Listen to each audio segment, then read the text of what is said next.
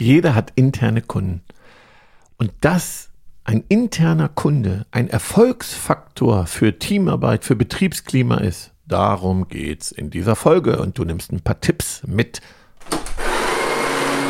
Auf einen Espresso mit Ralf Erstruppert und Jennifer Zacher-Hanke. In unserem Podcast geht es ja um die Alltagsgeschichte, um das, was wir als Berater, Trainer und Coaches jeden Tag erleben. Das Wichtigste auf den Punkt gebracht und deswegen die Espresso-Länge. Dann kriegst du heute somit deine eigene Bohne, deine extra Bohne. Hallo. Jetzt waren wir uns total einig, wer unsere Gäste begrüßt. Ja. Hallo in die Runde. Hallo Jenny. Wir freuen uns, dass du dabei bist.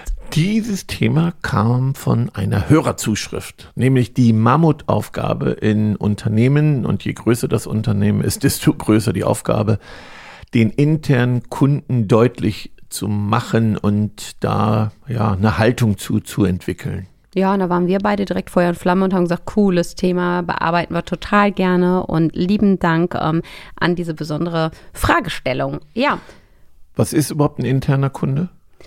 Na, wenn du das in vielen Unternehmen so fragst, sagen die, nee, wir haben keine internen Kunden. Wo ich so dachte, ja, in jedem Unternehmen gibt es interne Kunden. Das heißt, es gibt halt bestimmte Bereiche, Abteilungen, wo deine Kollegen eine Expertise mitbringen und Dinge schneller umsetzen können als du und dafür die Fachmänner, die Fachfrauen sind. Genau, oft sind es ja ähm, die, die nicht Kontakt zum Endkunden haben. Also wir haben den Endkunden, das ist der Käufer oder der die Dienstleistung in Anspruch nimmt, kann ja der Patient sein eben auch oder der Klient. Und das ist der Endkunde, so nennen wir ihn jetzt mal. Das ist der Endkunde und dann gibt es den internen Kunde, das sind sozusagen, ja, jetzt Abteilung abgeteilt, ja, Vorsicht bei der Wortwahl oder Teams.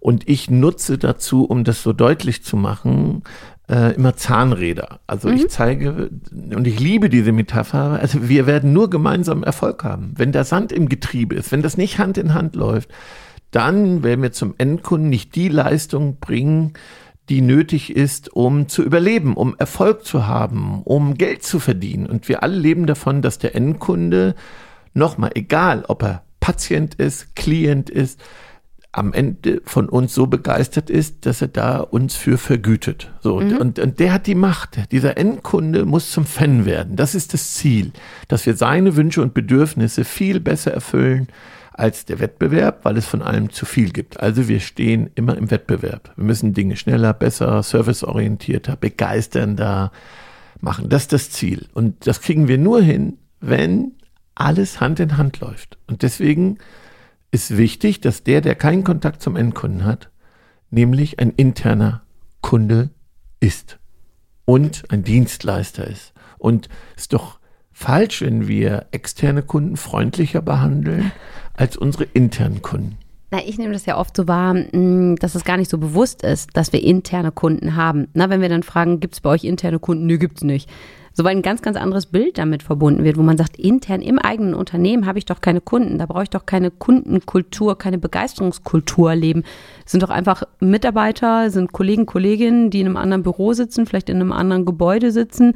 Was hat das damit mit Kunden zu tun? Und deswegen finde ich es so wichtig, dass Führungskräfte da für einen klaren Blick sorgen und wirklich sagen, doch, so sieht es halt eben bei uns aus und das sind die verschiedenen Bereiche und wie wichtig es ist. Ne? Und ich liebe dieses Bild des Räderwerks und wir haben ja so eine Kiste mit ganz vielen Zahnrädchen drin, dass man das tatsächlich mal deutlich macht und du hast da, sag ich mal, 100 Rädchen drin und eins hängt fest und es bewegt sich nicht oder dazwischen sind, wie du sagtest, diese Sandkörnchen. Dann liegt alles brach und kommt irgendwann, auch wenn es vielleicht ein bisschen dauert, aber zum Erliegen und das ist deswegen so wichtig ist, da zusammenzuspielen und wirklich Hand in Hand, Zahn in Zahn ähm, das zu leben, weil sonst ist es definitiv spürbar.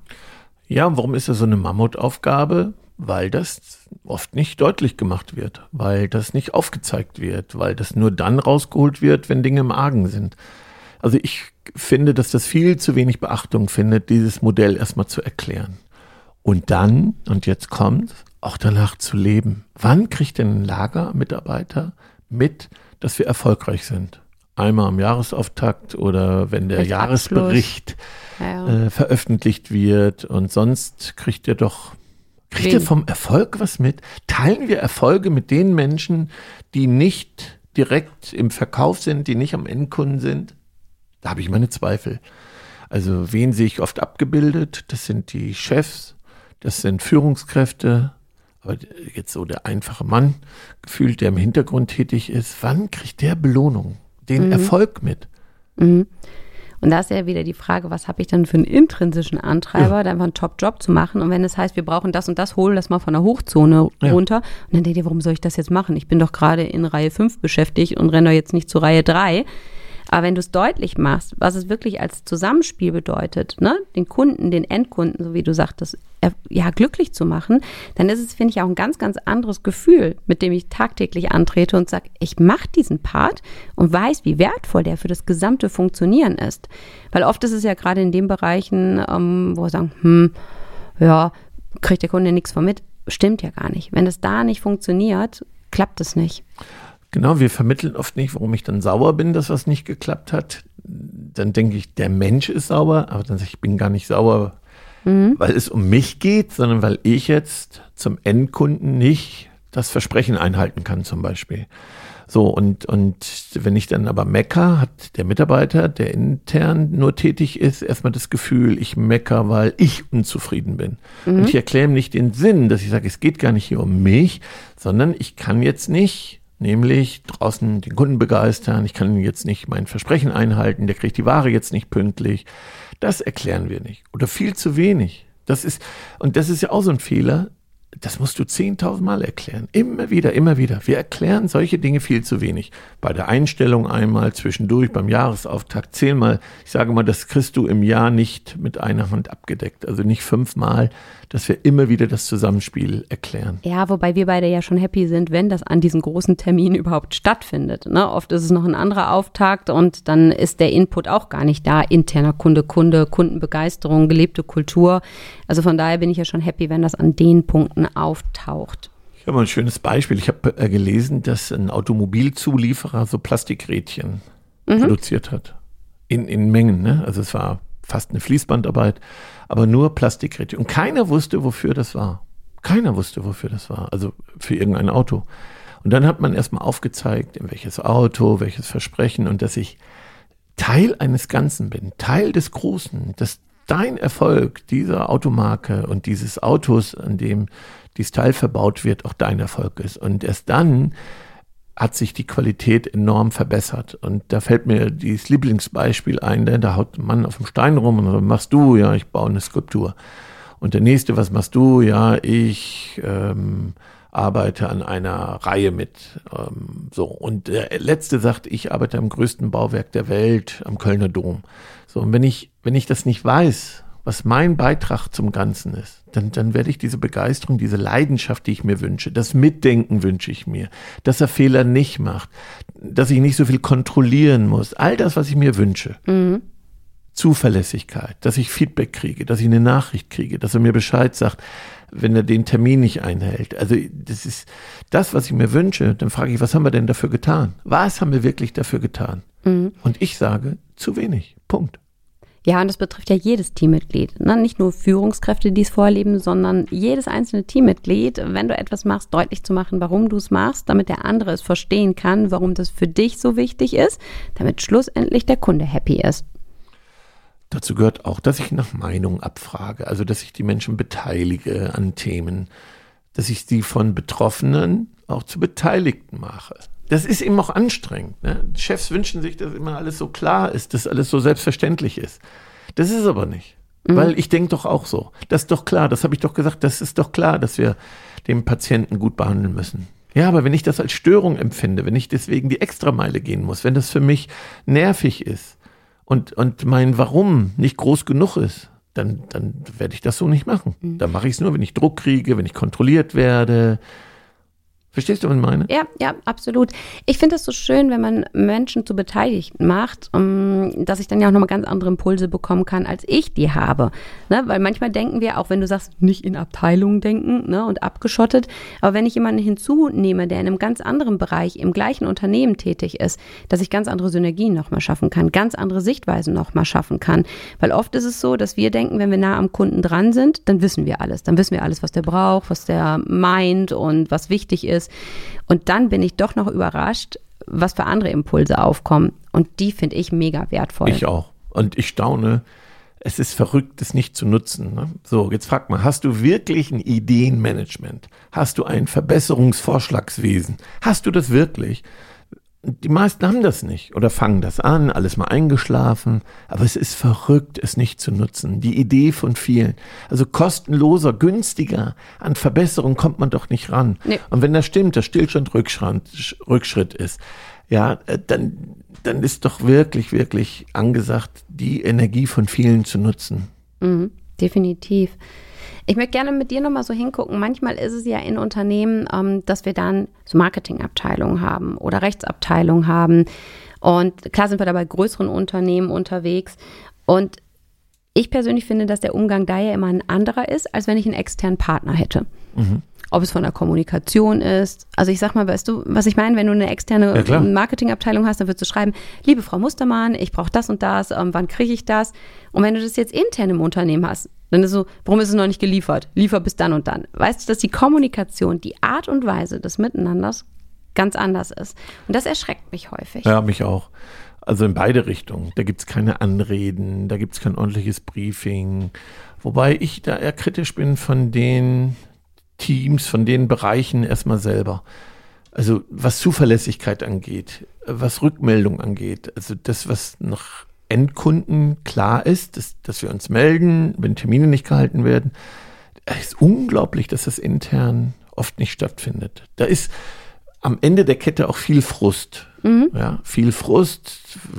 Wer war jetzt zuerst Henne oder Ei?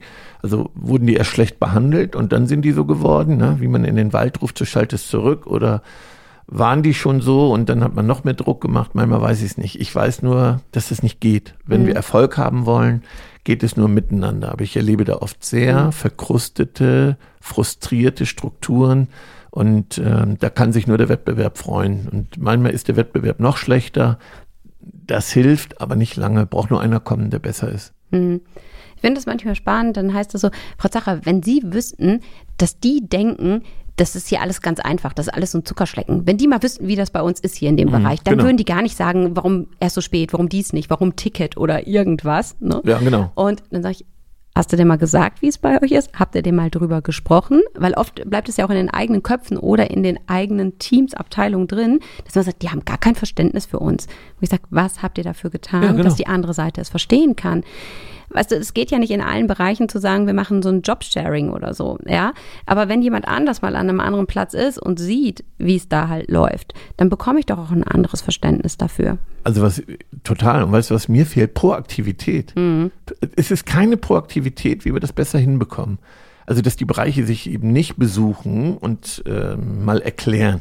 Also, wir nehmen uns keine Zeit, den Prozess zu verbessern, sondern wir machen mehr von dem mit mehr Druck, mit mehr Frust. Und das führt dazu, dass beide Bereiche sich zurückziehen ins Schneckenhaus und dann mit, ja, Geschützen schießen, mit Kontakten über andere, um mehr Druck zu machen. Dann ist die Rache, ne? da gibt's ganz viel Rache, jetzt erst recht nicht wie dann miteinander und übereinander gesprochen wird, das ist dann irgendwann sehr verhärtet, sehr verkrustet. Mhm. Und dann ist ganz schwer, da rauszukommen. Ganz schwer. Nur, nur, das ist so notwendig, um wirklich erfolgreich zu sein. In guten Zeiten merkt man das vielleicht nicht. Aber die Fehler macht man in guten Zeiten. Und irgendwann wacht man auf und dann ist es zu spät. Das darf man nicht zulassen. Das darf man einfach nicht zulassen. Und das wird zu oft zugelassen. Punkt. Mhm. Und dann müssen sich alle Führungskräfte treffen und müssen sich committen. Das findet auch nicht statt. Das ist zu viel Silo-Denken, also in Abteilung, wie du sagst, und nicht übergreifend. Ja, auch weil du mal gerade sagst, Abteilung, da habe ich mal so ein schönes Bild von dir bekommen, wo jeder wirklich in mhm. seiner kleinen einzelnen Box sitzt Richtig. und dass sie versuchen, da irgendwie anstrengend drüber zu klettern, aber es sind Türen da und die sehen gar nicht, dass ich die Türen ja. öffnen kann oder dass ich diese Mauern, die ja selbst errichtet wurden, da ist ja keiner von extern gekommen und hat gesagt, hier hast du deine Mauer und da darfst du nicht drüber, sondern zu sagen, hey komm, dann mache ich diese Mauer einfach weg und dann gehe ich rüber oder ich greife zum Hörer. Na, auch da, klar, digitale Kommunikation vereinfacht vieles, aber manchmal ist es wirklich der Anruf. Manchmal ist es einfach die Treppe runterzugehen, miteinander zu sprechen. Ja, vielleicht noch ein Hinweis, dass manchmal auch interner Kunde natürlich so missbraucht wird. Ja, das heißt so, ich bin der interne Kunde. Und da macht der Ton die Musik. Mhm. Und man muss nochmal die Idee dahinter, was ist damit gemeint, interner Kunde? Und nicht, dass ich da so mit Zynismus, Sarkasmus Dinge einfordere. Schließlich bin ich hier der Kunde. So, also, ne, da Das wird ja manchmal auch instrumentalisiert. Genau. Ne? So, und dann ist es, was du meinst, dieser zynische Ja. Unterton und dann rollen die anderen auf der anderen Seite ja schon auch wieder mit den Augen und denken, Ja. ja, du hier, der interne Kunde. So Ja. nach dem Motto, was willst du? Ne? Ja, und dann äh, merke ich, sind es gar nicht die Unternehmensinteressen, die im Vor, also im, im Blickfeld waren, sondern eher die persönlichen Interessen, auch eine Abteilung. Und auch da immer der Blick, dient das, was wir wollen, wirklich dem Endkunden und dient es eben den Unternehmenszielen und nicht der persönlichen Verbesserung. Also da ist oft auch so ein Ego-Shooting dabei. Wollen gut sortieren. Aber für alle, die es jetzt gehört haben, es lohnt sich, da rein zu investieren also man kann richtig Vorsprung generieren. Man kann den Service verbessern, die Patienten, die Klienten, alle, die spüren, dass da eine Zusammenarbeit ist, wenn man sich darüber einigt. Nach dem Espresso ist vor dem Espresso. Die Zusammenfassung.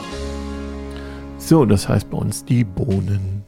Ja, meine erste Bohne geht rein. Überhaupt das Thema interne Kunden kommunizieren. Also das positiv besetzen, weil oft ist es so hm, mit Zynismus verbunden. Für dich die Bohne? Ja, meine Bohne ist mehr Kommunikation und, und äh, Prozesse verbessern. Also lad doch den Kollegen mal ein und zwar persönlich. Einfach persönlich sprechen und sagen, was sind deine Erwartungen? Vor allen Dingen, wenn man nicht genug Kapazitäten hat, dann kann man das unter Umständen nicht liefern, sondern die Störung vordenken. Wie gehen wir dann damit um? Weil oft sind es so falsche Erwartungen, die Ja. dann zu Frust führen. Ja, für mich ist es an der Stelle nochmal das lösungsorientierte Denken, gemeinsam wirklich Wege zu schaffen, Wege zu erkennen, die ich alleine nicht finden würde. Und das heißt halt wirklich durch die Tür gehen und gemeinsam drauf gucken. Und manchmal ist es ja vielleicht auch eine Lösung, wenn es heißt, wir nehmen Geschwindigkeit raus, ich mache da nicht den Druck. Ne? Wegkommen von diesem Ego-Denken, was meine eigene, ähm, was mein eigenes Anliegen gerade angeht. Jo. Hab ganz viel Kopfkino. Ich bin gespannt. So, vielen Ja. Dank. Dann viel Freude beim Umsetzen und ansonsten gibt's wie immer mehr Input unter www.begeisterungsland.de. und gerne noch ein paar Bewertungen bei Spotify und ähm, bei Podcast, Apple, iTunes. Ich habe so für dieses Jahr noch ein paar Ziele und die will ich unbedingt erreichen. Also danke euch für tolle Bewertungen. Tschüss. Schon zu Ende. Und jetzt? Nicht einfach abwarten und Tee trinken. Hol dir deinen nächsten Espresso-Tipp ab von Ralf Erstruppert und Jennifer Zacher-Hanke auf begeisterungsland.de.